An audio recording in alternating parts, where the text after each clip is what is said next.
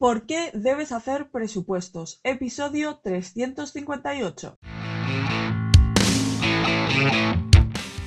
Bienvenido, bienvenida al podcast de Economista Holística. El podcast donde encontrarás un montón de recursos económicos para tu negocio.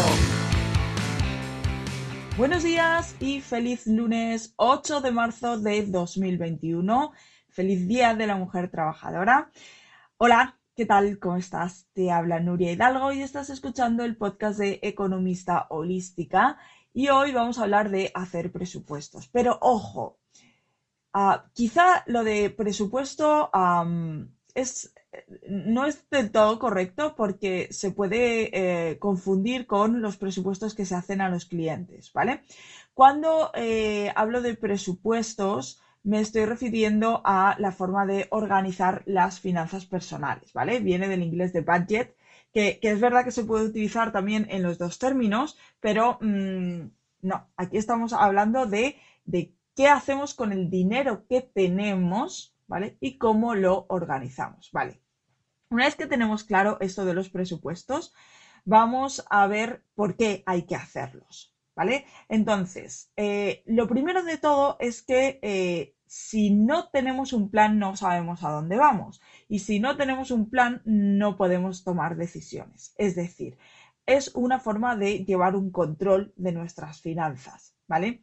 Ojo, eh, parece que si yo cojo los, pongamos un número redondo, mil euros que tengo en la cuenta y empiezo a decir, eh, voy a destinar 100 a esto, 500 a esto, 300 a esto y otros 100 a esto otro, eh, estoy siendo inflexible y nada más lejos de la realidad. De hecho, una buena organización financiera tiene que sentarse sobre las bases de la flexibilidad. Es decir, cuando comienza el mes, tú tomas esas decisiones, tú vas a gastar ese dinero en esas cosas, pero a medida que avanza el mes pueden ocurrir infinidad de cosas más.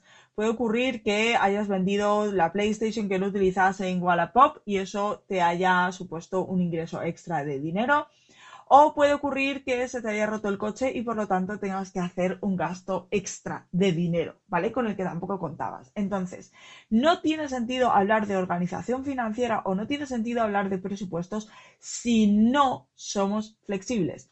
Si no, cogemos y en el momento en el que hay un cambio sobre lo que ya estaba planeado, eh, nos adaptamos a ese cambio. Si entra nuevo dinero, habrá que presupuestarlo de nuevo y si hay gastos que no habíamos eh, presupuestado y que no estábamos esperando, en ese caso lo que tenemos que hacer es encaje de bolillos con el dinero que nos queda, ¿de acuerdo?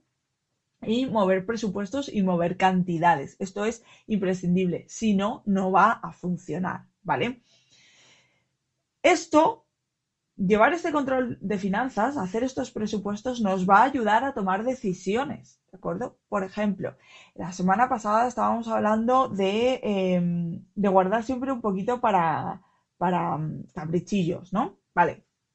Imaginemos que, eh, bueno, mm, ha habido un cambio en nuestro presupuesto y mm, o, bueno, no, vamos a hacerlo de otra manera.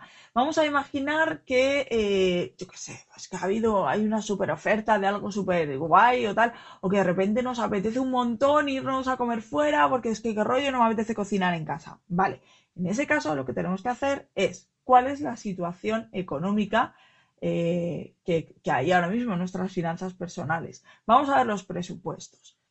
Bueno, pues es que mira, este mes voy súper bien de comida, ¿vale? En el presupuesto de comida, que yo siempre recomiendo que sea un presupuesto aparte, porque es que es cierto que ahí se va mucho dinero.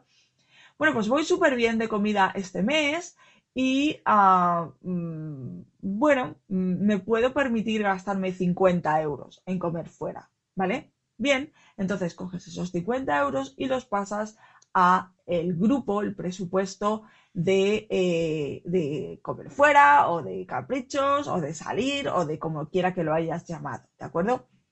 Y una vez que hagamos esto, bueno, pues estamos con el mismo dinero que teníamos antes, pero estamos tomando decisiones correctas, porque ya sabemos que somos capaces de hacer ese gasto gracias a que, eh, bueno, pues eh, hemos gastado menos dinero en alimentación y somos conscientes de que eso ha sido así.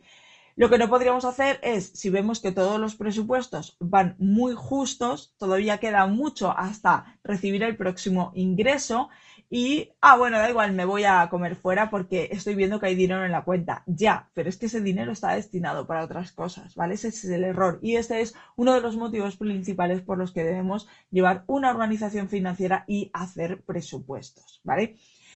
Yo te recomiendo que le eches un vistazo al curso de finanzas personales que está en Cultura Económica, que como sabes es mi escuela de finanzas, porque se habla todos estos temas eh, de forma muy detallada. Además, me vas a poder preguntar dudas concretas sobre tu situación para saber cómo hacerlo correctamente y, bueno, pues utilizar tu manera, tu dinero, perdón, de la manera eh, más eficiente, que, oye, pues para eso está el dinero, ¿vale? Así que ahí tienes también en las notas del programa tienes el enlace para suscribirte a Cultura Económica, que son 12 euros al mes sin compromiso de permanencia.